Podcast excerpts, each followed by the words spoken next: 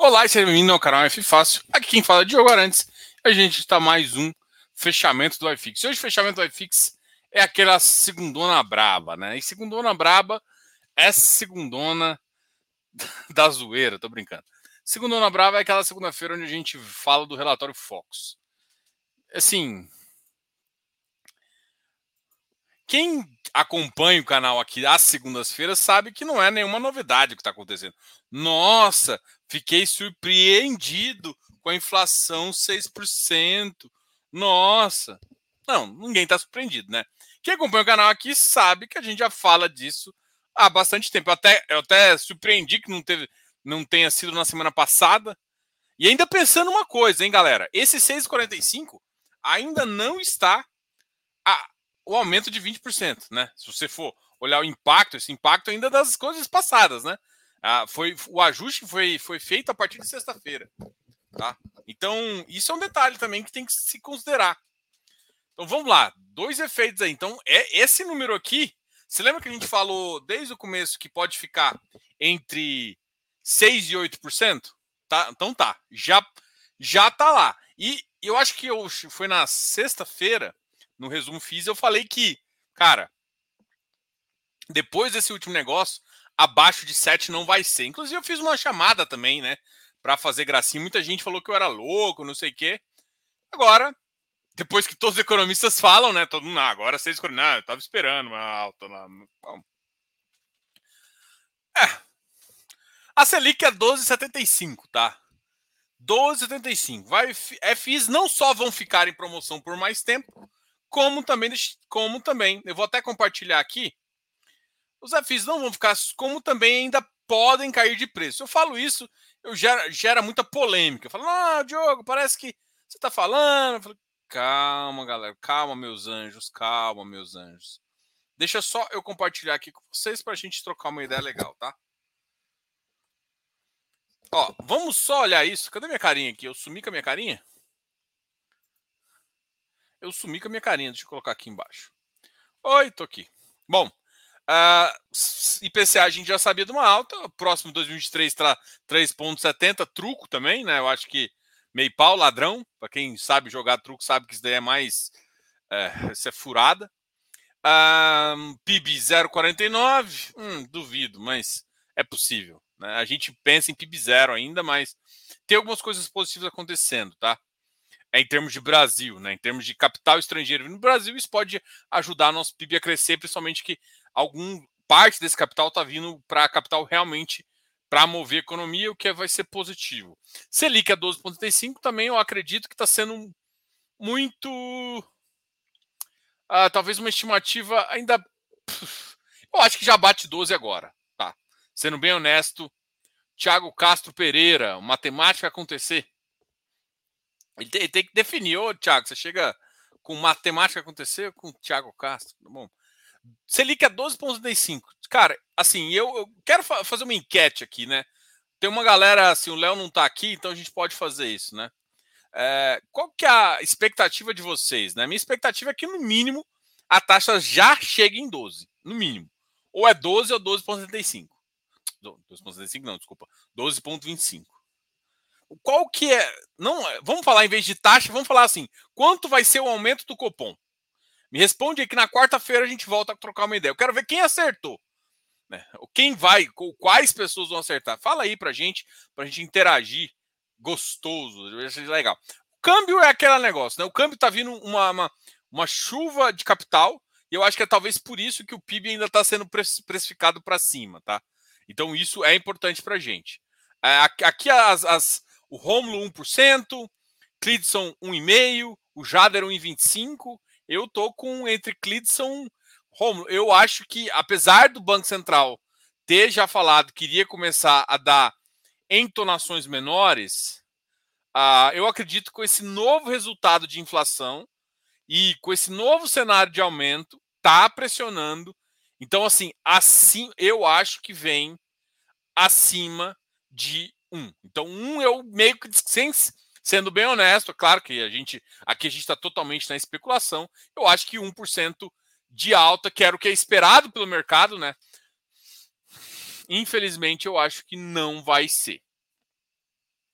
o que, que a gente a gente está imaginando? Eu imagino uma alta de ponto 1,25 e eu acredito porque no próximo, porque apesar da Selic aqui estar tá 12,75, eu acredito que ela pode chegar a 13,5.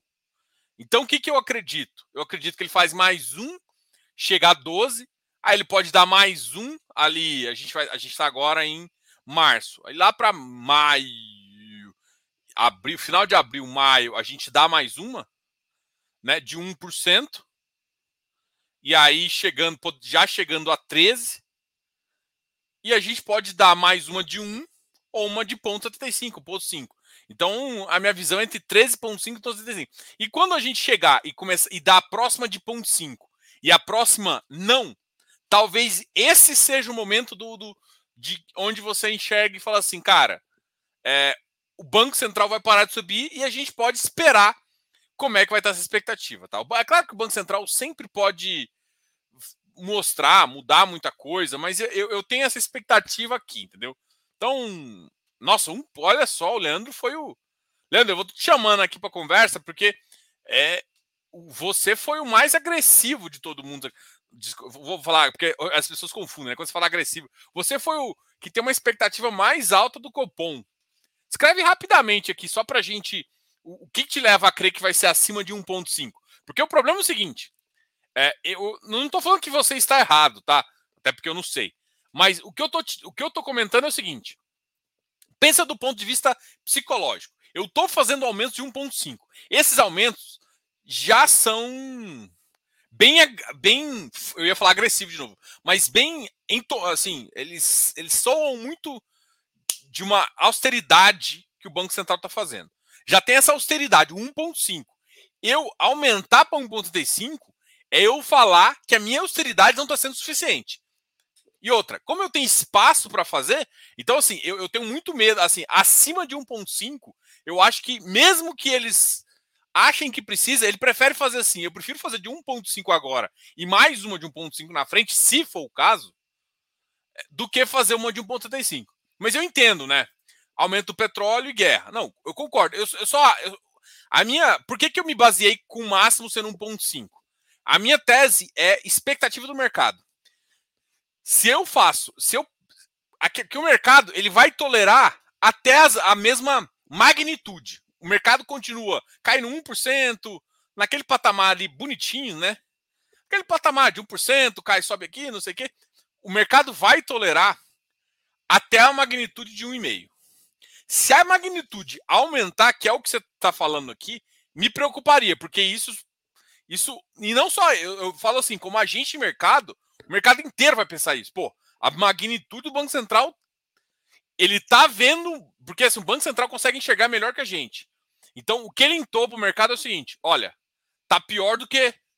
O pior está por vir ainda. Aí eu acho que isso gera um problema, tá? Então, por isso que, assim, mesmo que precise de 1,85, e eu não vou negar que se precisa ou não, porque eu acho que ele pode tentar acelerar esse movimento, eu não acho que passa da magnitude de 1,5, tá? Tô querendo só, só, só falar da minha opinião. Então, é, a, a, o meu voto maior tá para 1,25 ou. E a segunda, né? Vamos lá. Se eu tivesse que escolher 0,60% do Diogo acredita no 1,25. Uh, e 0,4 no 1,5. Tá? Ou é o contrário? Eu tinha apostado. Acho que eu aposto mais no 0,125. Apesar de não fazer tanto sentido. Tá. É, eu, eu, a, porque eu acho que ele pode continuar nessa toada de 1,25, já dizendo que ele. Porque assim, a vantagem, assim. Eu critiquei muito o Banco Central, né? E eu não tenho medo de falar que, que eu acho que ele errou em alguns pontos e tudo mais. Hoje, eu, quando eu olho para as ações, eu vejo um Banco Central que eu falo assim: putz, demos sorte dele ter subido tão rápido. Por quê? Porque eu não preciso fazer essa austeridade que outros países em desenvolvimento vão ter que fazer. E como a gente já está com uma taxa alta, e duas coisas são muito importantes aqui: dois cenários. A gente está com uma taxa alta e a gente está com controle fiscal. É um receio de eleição, tudo bem, a gente sempre deixou esse, essa, esse ar aqui, mas até o momento isso é, o reflexo Brasil. E esse reflexo Brasil, ele está refletindo muito positivo no nosso câmbio, na nossa moeda. Então é só assim, essa é a visão aqui do canal, tá? Então assim, a gente é, estava lendo e, e, comentando com os vários players que, por exemplo, hoje o dólar deu uma deu uma estressada, mas uma estressada ainda dentro dos 5,12. A Santander subiu 4,36, os bancos subiram, Pão de Açúcar, Magazine Luiza deu uma mais uma queda, Prio caiu também, Vale caiu, commodities caíram hoje no geral.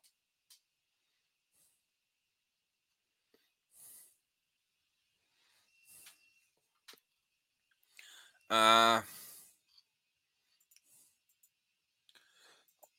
mas é isso, pessoal. O que, que vocês estão achando desse negócio? Eu tô.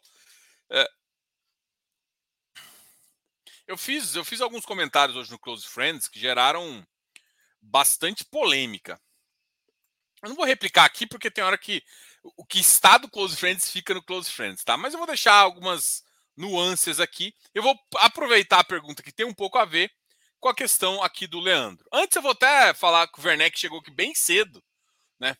O Carlos. E eu vou puxar aqui para a gente falar um pouquinho. Boa noite. Hoje foi o dia das janelas, não acha? Iridio, Hectare, Ailes R11, REC-R, CPTS, DEVA, HGRU, tudo em promoção. Eu vou concordar com partes. É, promoção, você fala de promoção de coisa boa, né? Então tem coisa boa aí, tem coisa que pode ser mais complicadinho, tá? Mas teve ativos que realmente hoje, por exemplo, o, o Iridium me surpreendeu bastante. Né? O Iridium realmente foi um ativo. O CPTS também, eu não esperava que fosse é, isso tudo. O REC caiu, mas o, o REC foi uma das menores quedas. Deva também teve uma caidinha.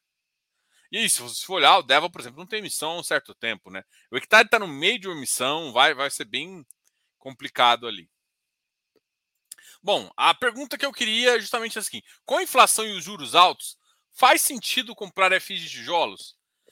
Uh, cara, depende do tamanho do ciclo que você quer correr. Depende do tamanho da, da, da visão que você quer ter. Assim, é... um momento, um momento de crise, todo mundo acha, ah, é bom comprar tijolo. Não. O bom de comprar tijolo é em saída de crise, não em crise em si. A crise em si ela, ela gera vacância. O mercado em si está caminhando para uma para baixas vacâncias, o que ajuda economicamente, ou seja, temos fluxo voltando. Vamos pensar do ponto de vista da propriedade. O fluxo está voltando. Só que o fluxo está voltando em caps que deixam de fazer sentido do ponto de vista financeiro. Tem que lembrar que o fundo imobiliário ele é um ativo que a gente pode olhar como um ativo real, mas ele é um veículo só. E esse veículo, como ele tem uma facilidade de tirar, o comportamento dele é muito de juros. E o juros subiu, e a expectativa piorou. Então, assim, é... faz sentido comprar? Depende um pouco. A resposta é: depende da sua estratégia. Atualmente, eu vou te falar que eu, uh, eu não tenho colocar. Eu, assim, eu prefiro comprar outras coisas. Eu prefiro. Por quê? Porque eu prefiro comprar crédito. Bom crédito. Bom crédito é, é, o que eu prefiro comprar. E aí alguém me perguntou assim, Diogo, mas você compra equity, compra tijolo? Equity em fundo imobiliário, eu acho que o comportamento ainda vai ser mais complicado. Porque o comportamento do fundo imobiliário ele vai precisar de um ciclo positivo para que o preço, para que a inflação incorpore, vamos dizer assim. Enquanto isso, os nossos amiguinhos infra, por exemplo, é um cara que o fluxo vai subir independente do que acontecer na economia. Então, para quem quer comprar um, fluxo descontado agora, mas que vai vir em futuro já positivo, independente do que acontecer, se ficar dois anos, três anos em crise, o, o, o infra funciona assim. Então, uh, faz sentido comprar tijolo? Se é a sua estratégia, então faz. Vou, vou comprar mais ou menos? De novo, depende da sua estratégia. A, a minha visão é disposição maior a crédito. A minha visão é essa. É, eu, por quê? Porque me protege. Ah, mas vai, vai ser perder a oportunidade. Tá. É, o que, que eu faço? O que, que eu penso? Cara, quando eu começar a enxergar que a inflação começar a ceder isso, isso. Ah, mas o preço já vai. O preço vai, uns 5%, 10% talvez, beleza. Mas a, o gap que eu vejo dos ativos de tijolo tem gap aí de 30%, 40%. Aí eu vou pegar essa onda posso perder a primeira leva, mas eu pego a segunda, entendeu? Então, assim, é, porque hoje o custo do capital está ficando muito caro uh, em ficar em tijolo. Então, você está 100% em papel? Não, não estou. Não estou. Eu tenho uma parcela que eu estou em tijolo porque eu sou teimoso também. Porque eu gosto de algumas coisas. Então, tipo assim, só que a, a, o que eu defino comprar perto do, de tudo que eu de tudo que eu continuo comprando, cara, tijolo é, é quase nada. É muito pouco. É muito pouco mesmo. E o resto é crédito e visões onde eu acho que uh, o fluxo, eu compro o fluxo. Né? Um fluxo melhor com uma característica boa. Então é, é, é isso, entendeu? A discussão é essa. Agora, é, a, gente, a, gente, a gente lá no Close Friends, eu passei umas estratégias de migração de, de alguns setores para deixar é, uma visão mais segura, entendeu? É isso que, que questão. Por exemplo, talvez, assim, eu, estou falando com vários fiagros e tal, quero trazer mais fiagros aqui para o canal, mas eu vou, eu faço uma, uma confissão para vocês. Os fiagros, a maioria que veio é no mínimo middle risk. Eu não achei um fiagro realmente high grade. Um high grade ali que me entregue três e pouquinho, com uma característica boa. Que é o que eu esperava do Kinea. Não, Kinea veio middle. Né? O Kinea veio middle. Então, é, teve ativo que veio high yield, inclusive. Então, o risco dos agros ficaram, para mim, um pouquinho mais apimentado. Né? E aí, assim, são, duas coisas. É um mercado novo com um pouquinho mais de pimenta. Então, use com cautela. Essa é a visão geral que eu vejo das carteiras hoje, tá? Agora, tem uns caras um pouquinho mais high grades, só que os, alguns caras mais high grades se, se comportaram é, em algumas teses, e, e, aí agora a gente começa a ter, não para não essa safra, mas para a próxima, possíveis questões que podem gerar algum, alguma, alguma baixa aí. Então, é, isso, isso é uma coisa que a gente protege, né? A gente tem que pensar também. Tá? Hoje, se me perguntarem o que, que eu gosto mais, eu gosto de crédito. Jogo ficar mais em PCA, CDI, eu gosto de CDI, mas eu gosto também muito de inflação. A inflação ela, ela é mais. A resultante dela mais próxima, né? E tem ativos que pagam competência que podem ser muito interessantes aí, que também estão em baixa. Vou compartilhar a tela aqui para a gente ver o que mais caiu hoje para a gente fazer os comentários aqui, tá ok?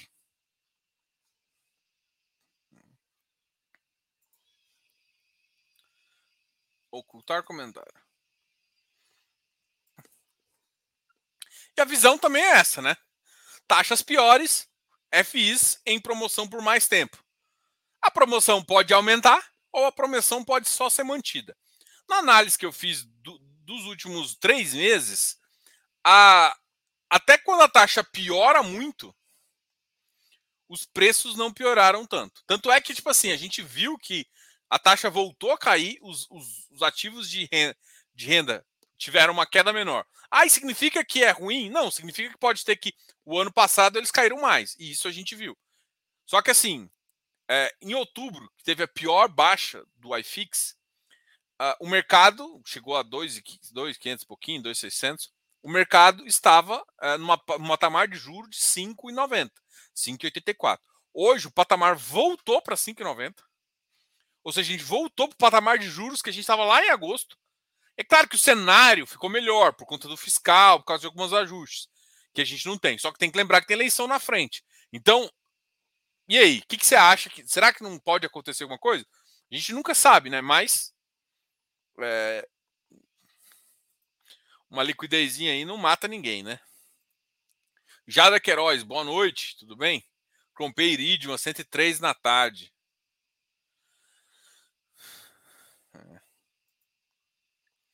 Boa noite, Diogão. 1%, agora veio a Boa noite chegando. Vamos para o patamar Dilma, da Dilma. Acredito que o BC vai dar 1%. Acho que não passa de 25%. É um discurso mais duro para monitorar. Isso aqui, cara, olha só. Isso aqui é uma leitura interessante, sabe? Existem duas coisas, gente. Uma, uma coisa que você tem que entender é que o Copom, ele basicamente ele dá duas notícias. Uma notícia vem com a magnitude e a segunda notícia vem com o comunicado e com a ata. O comunicado e a ata, ele diz a austeridade que o banco, que o banco Central quer passar. E às vezes, a austeridade ou a. a por exemplo, as, no, na, na, última, ele deu um e-mail, mas abriu espaço falando assim: ó, vamos cair. Ou seja, é, você consegue entender a nuance? Ele fala assim: ó, cheguei no meu máximo, porque isso indica já para o mercado que a magnitude vai ser menor. Acontece um monte de besteira no meio do caminho, né? A gente sabe o que aconteceu, a gente já falou várias vezes, e agora acontece. E aqui, ó, aqui foi uma fase, ó, vem 1,25 para diminuir magnitude para falar, olha, a gente já fez nosso dever de casa. Um pouquinho menor de 1,5 é importante para o mercado, tá? Isso é importante muito para a bolsa. Vocês estão me escutando? Eu acho que eu meti o meu dedo aqui, não sei o que eu fiz.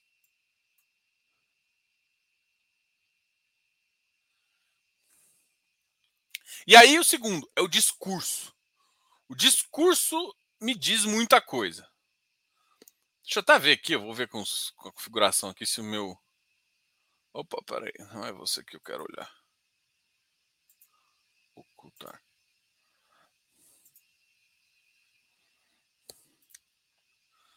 Alô, alô, alô. Não, está funcionando. Está funcionando. Então, assim, e a segunda é o discurso. O discurso também indica muita coisa que a gente está preparado ou não para receber, entendeu? Então, assim, 1,25 já indica uma magnitude menor de, de percepção. Mas o segundo motivo, que é um discurso falando: olha, a gente vai ficar de olho na inflação, ou seja, ele faz um discurso, se precisar, a gente tem que aumentar mais, essas coisas que tipo, o mercado gosta de escutar. Então, para mim, vi uma magnitude menor com um discurso mais austero. Isso aqui, para mim, é, é uma razão muito. Isso aqui faz, faz muito sentido, tá? Tanto é que hoje eu voto, meu voto é 60% para 1,25, só 40% para 1,50, tá? Eu acho que 1%, que era o que a gente esperava que viesse, é pouco é pouca magnitude perto do que está acontecendo. 1,5 é uma magnitude de um recado. Acima, eu acho que é perigoso. Porque aí, aí, rapaz, se vier uma magnitude de 1,75, a gente vai ver o iFix com certeza depois em 2,600. A magnitude do mercado não é essa. Tá? Então, então vamos lá. Eu gostei do comentário aqui, vou até puxar ele. o Kidson, Clidson, foi, foi, foi, ótimo esse comentário. As oportunidades dos papéis never ends. Não só dos papéis, né? Nos fundos de tijolo também. Não, tem oportunidade ali, é oportunidade ali, oportunidade ali. nunca acaba as oportunidades, a porra só cai. ai, ai, isso é sorrir de, de chorar, né? Ah, acredito que o BC vai de 1 e tal, tal, tal. Manda 2% logo para acabar com essa patifaria de conta gotas. Olha o, loucão. Rapaz, se ele mandar 2%, nosso dólar pode até extravar ou cair um pouquinho, mas nossa bolsa vai para 90. Nosso iFix vai para 2.500, 2.600. Tá. O que está acontecendo com o VRTA? Semana passada bateu 108 e hoje 101. Cara, isso é mercado. Não tem nenhuma notícia, não fez o menor sentido aquele movimento de 108, não fez. Teve muita gente que aproveitou venda, não tem, tem gente, tem coisa que não faz sentido. E hoje bate 101. O 101 hoje é um pouco mais explicado. Alguns ativos é, que têm um certo produto caíram de preço. Tá? E, e, e praticamente sofreu isso. Você consegue enxergar um pouquinho dele.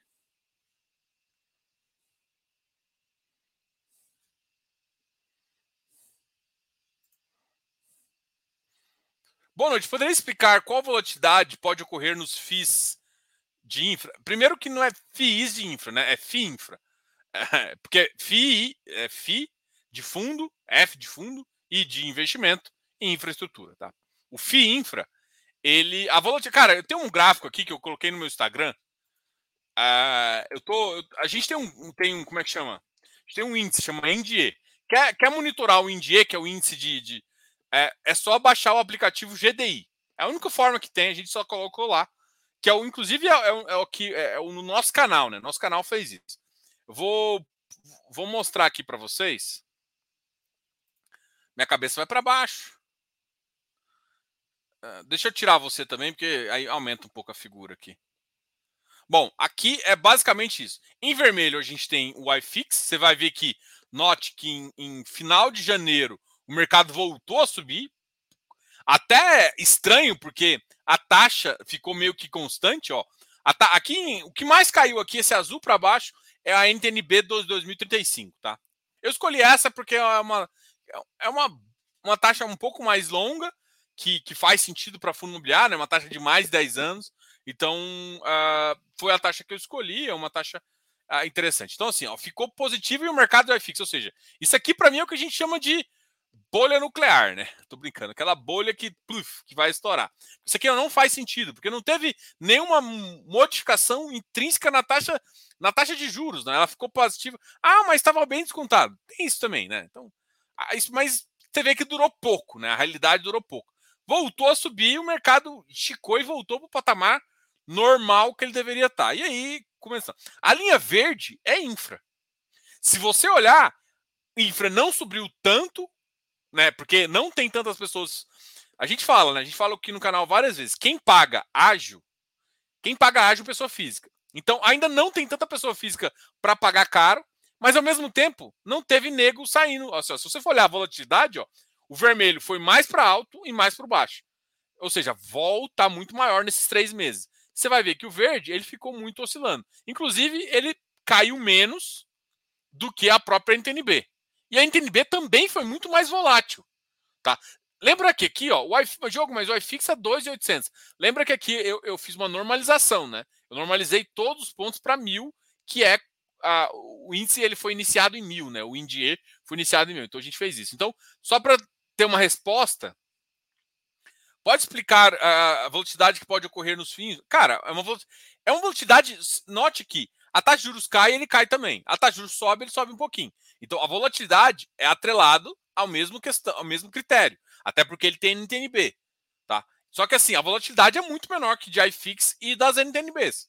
Então, é, assim, eu, eu, eu acho que o mercado é um mercado ainda que está começando a negociar e é um mercado que o pessoal vai gostar, né? Tanto pelas características do mercado quanto pela cadeia de rendimento, tá? Alguém pode me perguntar um negócio do CPTI? Eu vou, eu vou fazer um comentário sobre o CPTI, depois a gente a gente uh, volta, tá? Boa noite, podemos explicar, já, já tem isso aqui, hoje com velocidade grande de ECRI, chegando agora e deixando meu salve aqui. Deixa o salve não, deixa o like. o, o, o, canhoto armamentista, rapaz, não é, não é chegando agora e deixando o meu salve aqui não, eu quero que você deixe like. Bom é deixar like. Decra Railde, né? No BBGO não é, é A estrutura dele é bem fraquinha. Tá? Não é bem high grade, não. Tá? Pararapapá. Tô esperando os FOFs de Fiagros para eu comprar com desconto diversificado. Cara, eu acho que não vai ter, não, tá? O mercado não gostou de, de FOF. Eu acho que o FOF, uh, depois dessa queda longa do mercado, ah, tanto é assim, para mim, o um movimento que o, que o, que o VIF está fazendo é um movimento que veio para ficar. Os FOFs agora vão deixar de existir na sua estrutura uh, de FOF. Assim. Não talvez 100% deles, talvez um outro fique, mas vai parar de abrir FOF igual abria cadeirinha de cachorro, né? Igual abria é, clínica veterinária à torta direita, essas de lavar cachorro aí. É, é a mesma coisa. FOF era desse jeito. Uma casa abriu, ela queria fazer alguma coisa no imobiliário e lançava um FOF. Eu, eu acho que isso vai parar. Porque, cara, o comportamento. Assim, ah, por conta da, dessas casas? Não, por conta do comportamento do mercado. O mercado não se comportou bem. O cara, o, o cara olhava só para taxa, aí o cara fez uma carteira esperando um, uma volta mais rápida do mercado de tijolo, se posicionou ali em 60%, 70%. Esses caras se posicionaram mais de tijolo se ferraram. Os outros que estavam mais ou menos a mesma coisa, tinha carteira de CRI, se ferraram menos e conseguiram girar um pouquinho melhor. E esses estão com comportamento melhor. O cara que tem uma visão, ou fundo menor, consegue girar mais. Então, assim, o que aconteceu foi longos períodos de queda geraram e, uma, e taxas elevadas de juros fizeram que, que os FOFs ficassem totalmente torcidos. Eu acho que é um produto que o mercado não vai fazer. Então não vai fazer sentido ter FOF de, de agro, assim, um FOF de agro. Eu acho que eu, eu não acho que vai fazer sentido, sabe? Até por isso, olha só, uma coisa que assim, é, um produto que eu desenhei, e eu vou falar aqui, é, é, o seguinte: eu desenhei um produto que chama uma carteira de renda passiva. Cara, eu acho que. E assim, por que, que ela funciona? Ela funciona basicamente porque você está vendendo um VP. Você compra um ativo no VP e você vende ele assim, ou seja, o que, que eu estou querendo dizer? Você vende no preço que você tem. O FOF, a carteira dele, às vezes pode ser descontada. Eu nunca imaginei um FOF estar tá tão abaixo do VP. Uma coisa é, tipo assim, você não gosta de um ativo, o mercado às vezes um dos ativos é, fica pior, aí dá um desconto ali, ainda isso é natural. Mas com desconto tão grande em relação ao VP, deixou de fazer sentido. Então, cara, eu quero uma renda passiva. Cara, faça uma carteira, um pouquinho de dividendo, um pouquinho de fundo imobiliário, hoje posso colocar um agro, um FII infra, faça uma carteira para o cara e, e, faça uma gestão ativa. Como se fosse dentro do cara fazer um FOF. Para mim, isso ficou muito melhor. Cara, se você tem. É claro, o problema é que é, esse produto é só para pessoas que têm pelo menos 2 milhões, né? Mas, cara, o, o produto foi desenhado para quem quer receber uma renda. E a gente comenta, fala, olha, não dá para você gastar toda a sua renda, você tem que reinvestir um, um pedaço e você faz algumas coisas interessantes, entendeu? Então, hoje dia, eu acho que deixou de fazer um pouco de sentido, assim. Eu não acho que o produto vai morrer, tá? Tem que tomar muito cuidado com isso. Mas eu acho que vai diminuir os novos entrantes. Em compensação, os de CRI, eu acho que ainda podem entrar mais gente. De CRI ainda, o mercado de CRI. Uh, aí tem que esquecer que parece que o FII de CRI, ele basicamente é um, é um fundo de crédito, só que o crédito imobiliário. Então, ainda tem alguns aspectos que a gente pode é, competir, né? Para dar mais fomento a algumas, alguns tipos de mercado. Então, você vai ter. É, os fundos raízes também não vão acabar, então você vai ter segmentos ainda que são, vai ser muito fortes, que os bancos não vão competir e o mercado vai continuar sendo forte. Infraestrutura é uma coisa que a gente acredita muito também. O agro definitivamente veio para ficar. Vai começar a definir um pouco de cadeias aí, de crédito e tudo mais. Bom. Uh, fala pessoal. Boa noite e boa semana. Prestígio começar a semana com o Diogão. Salve para você e pro Lucas. Valeu, Vitor. Rapaz, o menino tá com garganta aqui, viu? Isso porque eu falei que ia fazer uma live de meia hora. Eu, já, eu vou ter que até acabar a live aqui. Hoje, pessoal, antes eu não tinha horário para acabar. Agora, agora você vai ver uma hora eu terminando, ou 40 minutos, ou 30 minutos eu já levando a, a live pro final aqui. É, boa noite. Parece que o mercado caiu. É, parece que caiu mesmo. As mínimas de novembro serão renovadas? Cara, assim, é difícil cravar, mas eu eu não sei se de todos os papéis, mas de alguns eu acredito que sim, tá? Olha, o renda extra tá bem desanimado, hein? Uma, uma queda de, de, o Banco Central 1,75 a 2, Deus me livre. Fabião, é, valeu aí. Hectare em queda, vale a pena? Eu não respondo se vale a pena, tá? Respondo vale a pena é como se fosse uma recomendação. Eu não faço recomendação aqui, tá? Quer saber? Chama a consultoria, a gente comenta sobre o ativo. Ou dá uma entrada ali no Close Friends também, que é ó, boa, ver estratégia, entender de mercado. É uma comunidade muito legal. Beleza? Cláudia. Oi, Cláudia, tudo bem? Ouvindo. Clidson, áudio ok, valeu. Hectare, é uma boa compra sem ágio. Aqui não sei se o Bruno falou uma afirmação, uma pergunta, vou, vou, vou pular. é desse jeito. O financeiro para aportar always ends early. Sempre acaba o dinheiro antes, isso é verdade.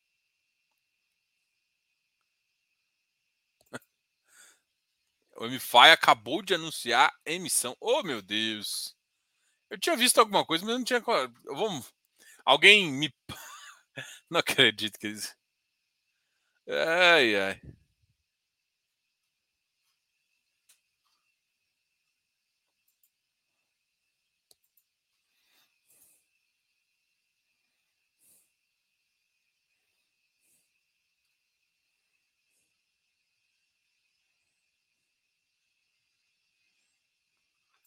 FI Raild só falta cair Urca. Espera mais um dia. Não que eu acho que eu torço para cair nem nada, mas o mercado é mercado, né?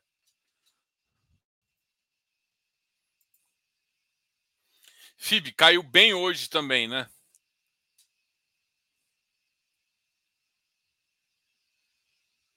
Ó, o GCRI veio pagando bem, mas mesmo assim a cota caiu um pouquinho. Vamos falar um pouquinho dos ativos que mais caíram, fazer o fechamento aqui. Senta o dedo no like aí, povo. Bora. Boa noite para todos com FIPS Infra. E aí, Arnaldo? Sumido, rapaz. Ah, escolha certa. 124 assistindo, somente 50 likes. Bora sentar o dedo aí. Putz, tive. Tivesse visto o 93, tinha comprado. GCRI anunciado, caramba. Corre que o Lucas está chorando. Rapaz, não, agora ele dá uma paradinha. Eu acho que o papai grita muito. E a acústica aqui tem que melhorar um pouquinho agora. Boa noite. O que você achou do estudo de habilidade da oferta HGLG? Eles almejam um aumento substancial no substancial. Cara, olha, é, eu vou falar minha opinião. Cara, o HGLG é um dos caras que mais fazem estudo de habilidade e fazem acontecer. Eu já vi muitos de habilidade e eles não fazendo acontecer. Agora, o problema não é esse, né? O problema é que agora eles estão querendo vender uma cota a 160 e alguns quebrados, e o mercado já está nesse valor. E se você for entrar no, no, no, no, no secundário, cara, você sai com dividend yield já, com rendimento. Então, putz, assim, é, eu. Cara, é um dos ativos que mais dá TIR, velho. Só que, assim, o HGG tem que ter um pouco de paciência. No sentido que eles fazem boa estratégia, ótimo ativo, mas tem que ter paciência. Então, assim, o que eu vejo é que algumas pessoas não têm essa paciência não, e não sabem também quando. O problema todo, gente, é que é o seguinte: o mercado, às vezes, ultrapassa o nível que ele devia ficar de preço. E às vezes cai. Se você não consegue entender isso, a dinâmica sua fica um pouco mais complicada. Você fica um pouco mais como torcedor. E, ou senão você joga o preço lá na frente, aí, ó, lá na frente ele tem que valer 200. Mas quando? Ah, em uns dois, três anos. E aí você segura a barraca e fica dois, três anos. Mas no curto prazo ele tem movimentação. O que a gente julga, a gente fala, é essa movimentação meio curto prazista às vezes também. Olha, ó, no curto prazo, hoje ele não teria que estar tá valendo tanto. Aí tá, hoje ele também está baixo, mas não sei o que. Tem esse efeito de juros, mas bom, é mais ou menos isso que a gente enxerga, tá? RSI pagou legal também, XPE não caiu. Acho que VGT caiu pouco, XPID caiu um pouquinho também. Vamos agora compartilhar a tela e falar um pouquinho com vocês. O JGPX caiu 3,31, chegando a 94,51. O Rura 11 caiu também, chegando a 10,31. Kizu caiu um pouquinho, 7,37.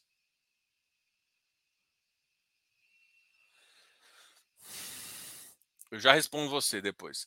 A HGFF 2,32, GALG 2,14, XPCI 2,08, o AFOF 2%, PATL 1,87. Uh, XPID caiu, igual eu falei, né? 1,67, chegou na mínima de 84. Uh, HSAF também teve uma queda. HGBS também, Helg. Caramba, as ativos aqui caíram, caíram feio. VILG. Então teve FOC, ó. FOF caiu pra caramba, logístico vi queda, o agro caiu, o agro caiu. E aí o agro pensa que assim, não é só não é só CDI que a gente olha, né? A gente olha carteira, né? Lembrando, a gente olha carteira. GCFF, DEVA caiu 1,26. O Iridium caiu 1,21, mas na mínima bateu 103. 103 bateu o Iridium na mínima. Uh, JSRE 73. RBR Properties batendo 62, outra queda. O KNHY também uma queda, bateu 102. XPMOL em 89. MOR 70. Assim, gente, aquelas quedas que a gente Uh, o, o, iFix já está em 2,700, né? Então não, vai demorar muito a gente ter aquelas promoções que a gente viu em novembro. Agora, aquilo lá vai ser o piso? Essa é a pergunta. É, a pergunta não é se vai bater. É se aquilo lá vai ser o piso. Porque se for o piso, pelo menos uma referência a gente tem. Só que ali, cara, é uma referência muito importante. O mercado rompendo esse 2,700 e quebradinho, 2,705, 2,710, que eu acho que foi o de hoje, é, um, é uma quedinha braba. Só que tem que lembrar que no dia do, do anúncio, o mercado volta a subir. E no outro dia ele corrige. Né? Então esperem para não ter surpresas. Porque se tiver surpresas, a gente vai ver. Becri é 109. Becri é um outro que tinha, esse tempo atrás tinha batido 111. MiFi, olha, o MiFi também deve ter dado uma queda bizarra ainda.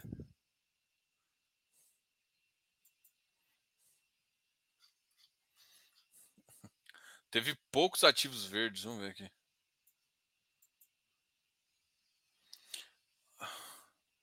Ó, MGFF 1.76, o VIGGT subiu um pouquinho, mas na mínima bateu 75,39. LVBI também subiu um pouquinho, XPE subiu. Uh, GCRI, cara, GCRI na mínima bateu 93 também. Que que isso? E olha, 1 milhão e 15, ele tá negociando bem. Então alguém saiu de uma posição muito grande nele, porque ele, a média dele não é essa ainda, sabe? O patamar dele é outro. Caramba, o mercado hoje deu uma, uma acelerada em algumas coisas, viu? Só que assim, mostra que assim, o preço dele, o mercado pesou nele aqui num, num valor, né? CVBI perdeu 100, a BDIB chegando a 94,85. Há bastante tempo ele não fica abaixo. Nossa, acho que eu tô sem água aqui. Risa Terrac 150, VGF 9,96, mas ele chegou a bater na mínima 9,93.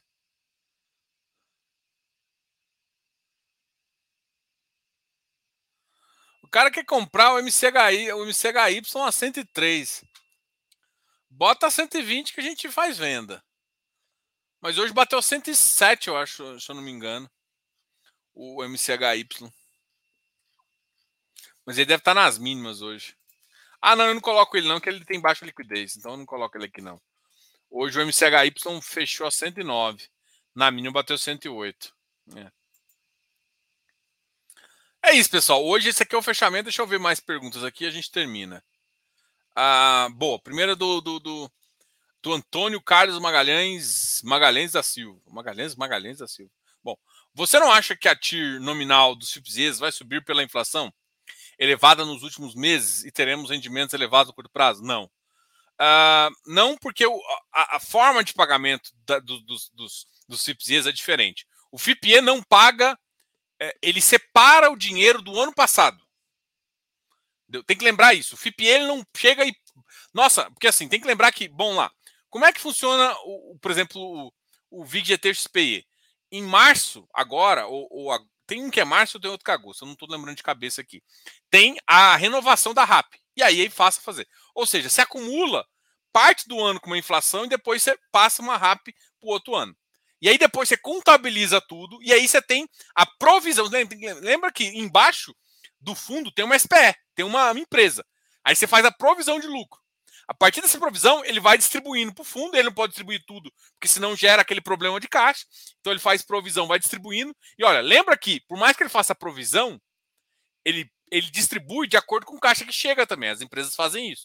Então você tem essa eficiência. Então, tipo, no curto prazo não vai fazer. E outra coisa, por mais que a receita ela é corrigida, ela é corrigida uma vez por ano, no, na, na, nesse evento né, que, que acontece, a dívida também é reajustada. E esses fundos de infra tem uma dívida também. A questão é que você vai começar a amortizar, e esse efeito de amortização versus isso, versus uma receita maior, começa a aumentar o gap. É, pensa, da amortização para isso. Então, no curto prazo, eu ainda não vejo eles aumentarem. Mas no médio prazo, pode ser sim muito maior que a TIR que a gente está projetando. Ou seja, daqui a um, dois anos, o, quando a amortização ficar mais interessante, cair mais, o gap vai ser muito maior, porque você amortizou e aí você está pagando sobre juros muito menor. E aí o que pode acontecer? O fundo re, re, ser refinanciado, e quando refinancia, pode aumentar a você pode comprar mais coisa. Então é, é isso que, que, eu enxergo, entendeu? Uh, News, alguma novidade sobre o MGLG? Sobre o MGLG? Não. Enquanto não. Hoje ele voltou para a faixa dos 50. Num breve momento até bateu aí. Ocultar.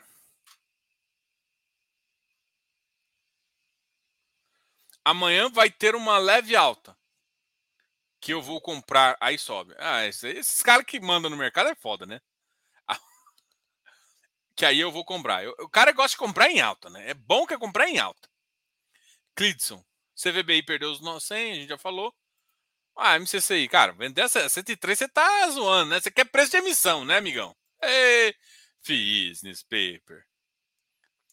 Fala do resultado do CPTI. Cara, uma boa, sabe? Uma boa porque, uh, bom, o que, que aconteceu com o CPTI? O CPTI, e a gente vai falar um pouco, vou abrir aqui, vou abrir aqui o, o, o, o infra foco aqui do meu amigo Jacir. Vou pegar o relatório que ele publica aqui, mais fácil que achar no meu e-mail. Vamos pegar e botar aqui do ladinho.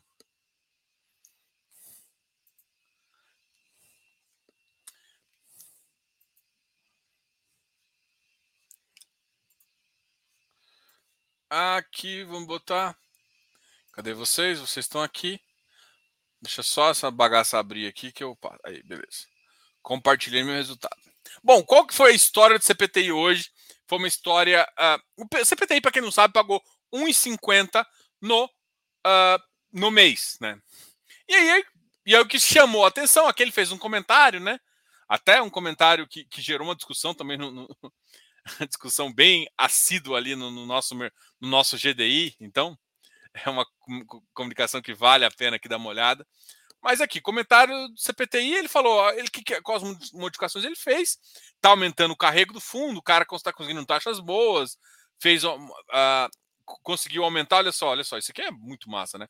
Aumentou o carrego de PCA de 8.71 para 9.03, então putz, os caras mandam muito bem, assim, em termos disso, mas o que chamou a atenção não foi nada disso, né? Olha, uh, no dia 25, o fundo divulgou a distribuição de 1,50 com pagamento dia 15 tal, tal, tal, conforme histórico. Né? Ele mostrou o histórico dele de pagamento, pagando de 1,10, ficou 1,30 nos últimos dois, uh, janeiro e fevereiro, ele começou a pagar um pouco mais. Mostrou histórico de emissão, só fez uma emissão 476, depois uma emissão 400, uh, ah, com custo de 3,78 tudo mais. Bom, beleza. Uh, aqui, ó. Aí aqui que surgiu a dúvida de todo mundo. Se for olhar o mercado, ó, fevereiro aqui, Fevereiro ele fala assim: qual foi o resultado? O resultado foi de 1 milhão, que é o equivalente a 0,50. Quanto foi distribuído? 1,50. Então o que, que acontece? Então o que, que todo mundo imagina? Eu tenho resultado acumulado. Aí vem, olha aqui. Porra, eu tinha 16 centavos acumulados.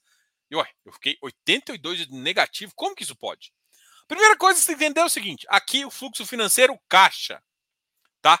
Então, o fluxo caixa os FIIs infras não precisam se fazer a distribuição nesse modelo. Não precisa. É, se eu não me engano, o RURA, o CPTI fazia, né? Fazia, porque agora ele não distribuiu, né? Se for olhar o caixa, tinha que distribuir menos. Alguns fundos faziam, faziam regime caixa, tá? Fazem, ou, ou assim. Só que não existe essa obrigação. Qual que é a obrigação dele? É pagar em regime competência ou assim, o pagamento da distribuição de renda ainda é uma coisa um pouco acordada com o administrador. Então eu conversei já com uns seis, sete gestores, e o que eu percebo é que não tem uma unanimidade em relação a isso. Em, em como pagar a distribuição. Agora, existe uma unanimidade em como contabilizar. A contabilização desse tipo de ativo é não é caixa, é competência. Então, o que, que alguns fundos fazem? Até o que, que a CVM sugeriu para o nosso amigo MXRF, que é eu faço competência, mas eu só distribuo caixa. Ou seja, eu dou lucro contábil, mas eu só vou distribuir até meu caixa. O que está acontecendo aqui é justamente que está distribuindo um pouco mais do que o lucro caixa. Mas não significa que ele não tem lucro contábil. Então, assim, é... você sabe por que, que ele fez isso? O que aconteceu? Não sei o que. Não. Não, porque ele só deu essa informação. O que eu, o que eu falei para todo mundo Inclusive me perguntaram isso do story. Eu falei, cara, olha só, o que eu posso fazer é o que eu fiz. Eu mandei um e-mail para os caras falando assim, olha, o, o que, que, justifica? Como é que vocês estão pensando? Foi alguma distribuição? Porque assim, pode ter marcação a mercado de alguma coisa. Eu achei até estranho, se você for olhar, a, a atualização monetária não veio. E pode não ter vindo, porque vem num fluxo antigo ou vem no fluxo futuro, e eles decidiram antecipar esse fluxo. Por que, que ele anteciparia? Porque, lembra, pode vir um fluxo futuro de competência, ou seja, Olha, tá contabilizado o mês de fevereiro, só que só caiu em janeiro. Desculpa. Vamos supor, o que eu quero falar, vamos supor que o cara vai me pagar dia 28. Vou, vou só explicar uma coisa. Eu não sei se foi isso, tá? Deixa eu explicar uma coisa. Vamos supor que eu vou, vou pagar uma amortização, no, na, que, que, ou seja, que corresponde à minha atualização monetária. É, eu vou, vou te pagar essa amortização no dia 28 de fevereiro. Lembra, dia 28 de fevereiro o banco não abre. Então cai no outro dia. Só que, do ponto de vista de competência, entra no resultado de competência. Porque você pagou, você vai pagar no dia 28. Era a dívida. Do ponto de vista de caixa, ele só entrou no outro mês. Então, por isso, assim, eu achei muito estranho que a, a atualização monetária tá, tá assim. Então, pode ser que parte da atualização monetária viria de algum momento desse daí e gerou esse descasamento. Pode ser, não, eu não sei.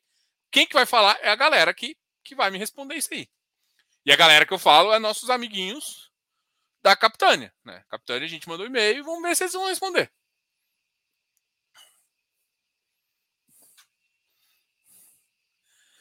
Ah, se é certo ou errado, a gente tem que ver. Vai trazer mais alguém de infra e conversar no canal? Sim. Já está marcado com o pessoal do Juro 11. Eu estou convidando mais dois outros gestores. Vai ter um. A gente vai fazer um fórum de infra aqui no canal. Já está marcado. Aí o fórum de infra não vai ser só com um gestor. Eu vou trazer uma mesa de gestores. A gente deve fazer uma, uma, uma live de uma hora e meia aí. Já está meio combinado com com, as, com, algumas grandes casas aí, a gente vai fazer. O Pice 11 é outro cara que a gente que já tinham marcado com a gente, desmarcaram e agora a gente vai remarcar também de FIPE. A gente está marcando com casas de, de, de, de, de agro também. Então, assim, a gente vai trazendo as pessoas. Só que, assim, nem, nem sempre é tão rápido e na velocidade que a gente quer.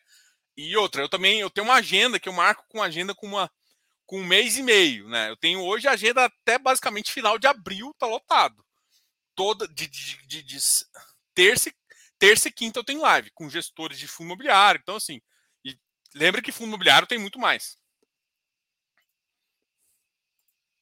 Então vai trazer mais gente aqui.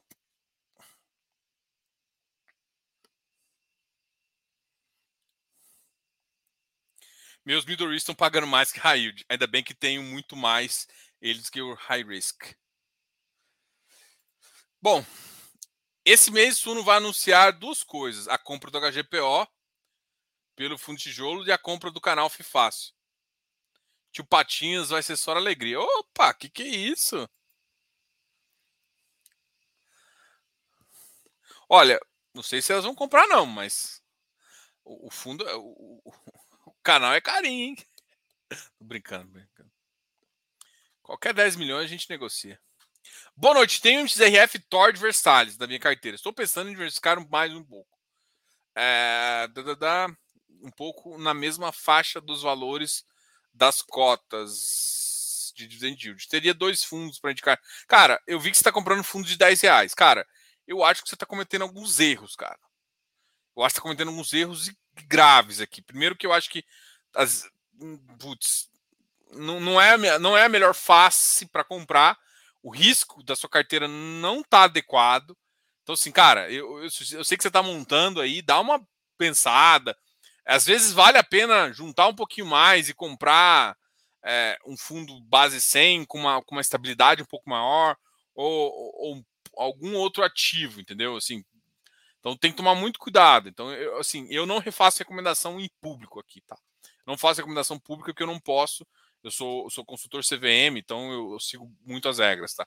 Então o que eu te falo é que a, minha, a sua carteira, eu não dormiria com ela, entendeu? Muito arriscada, muito arriscada, muito arriscada. Pô, já tô, já tô te dando mais informação do que tem, porque eu olhei aqui a sua carteira e eu fico. Eu, eu acho que não é uma carteira de quem. Para quem tá me perguntando mais dois, é alguém de muito iniciante que está com risco desnecessário e não sabe o risco que está correndo na carteira. E não está preparado para correr o risco. Então, cara, dá uma repensada aí, às vezes, enfim. Bom, liquidez e cautela não faz mal a ninguém, com certeza. Bom, galera, obrigado a todos aí. Matheus, entra urgente. Oh, eu ainda não entendi por que, que você fez os papers. Não entrou no nosso Close Friends ainda, hein? Porra.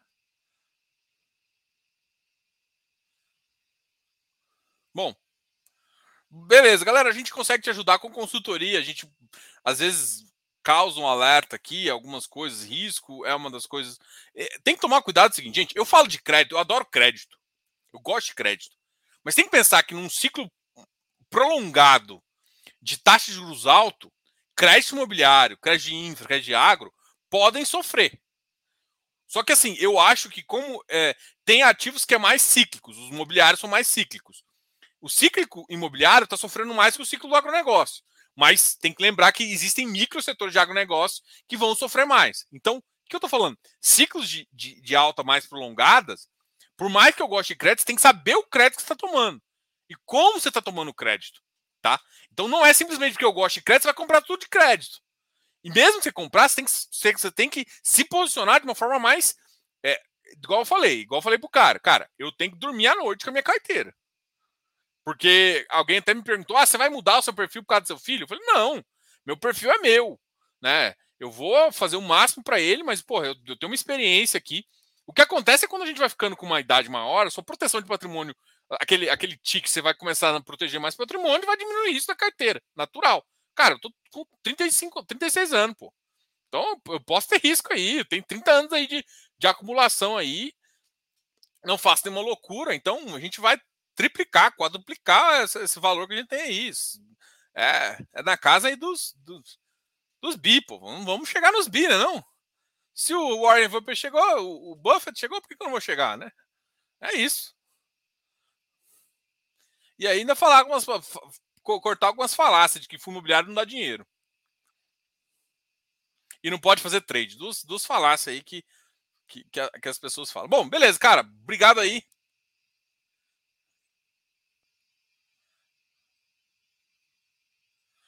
Matheus, o problema todo é que a sua carteira de FI está com. Assim, eu garanto você que a sua carteira de FI está com grau de risco maior que a sua carteira de fundo imobiliário. E não deveria. Tá? É, é, é, isso. Então, assim, eu sei que você está focando em ativos de 10 reais e tal. Cara, nem sempre é a melhor saída, tá? Mas tem, uns, tem um, acho que é um que é interessante e daria para você fazer. Cara, é assim, eu teria que fazer a consultoria para você. Eu tenho que olhar seu risco. Talvez o seu risco seja, talvez seja mais novo e tudo mais, mas uh, talvez seja interessante você pegar algumas coisas mais clássicas ali. Você está pegando, enfim, bora. Galera, obrigado a todos aí. Qualquer dúvida, eu passei da minha hora. Eu passei 30 minutos do que eu falei para minha o meu filho ia fazer. Bom, galera, obrigado a todos aí. A gente sabe que sou empolgado em falar aqui. Amanhã tenho uma live super especial com o pessoal da Faria Lima, tá? FLCR11, a gente vai conversar aqui. E na, na, na quinta-feira a gente vai conversar com o time da VBI para falar sobre o EVBI, o fundo de renda urbana deles, ok? Galera, muito obrigado a todos. E até mais. A gente conversa uh, depois. Qualquer dúvida, se tiver alguma dúvida sobre os produtos do canal aqui, carteira administrada, fundo, uh, consultorias pode, e o Close Friends podem me chamar. Consultorias tem várias. Tem eu quero contratar uma e nunca mais te ver. E tem como contratar acompanhamentos. Agora eu mudei o nome, né? Mensal, que é todo mês, e o bimestral, que é cada dois meses. Beleza? Tem esses produtos? Fica à vontade. Qualquer coisa me chama. A gente está aqui na quarta-feira para fazer aquela live super especial também para conversar com vocês, tá ok? Grande abraço, Diogo, canal Fácil. Fui. Até mais.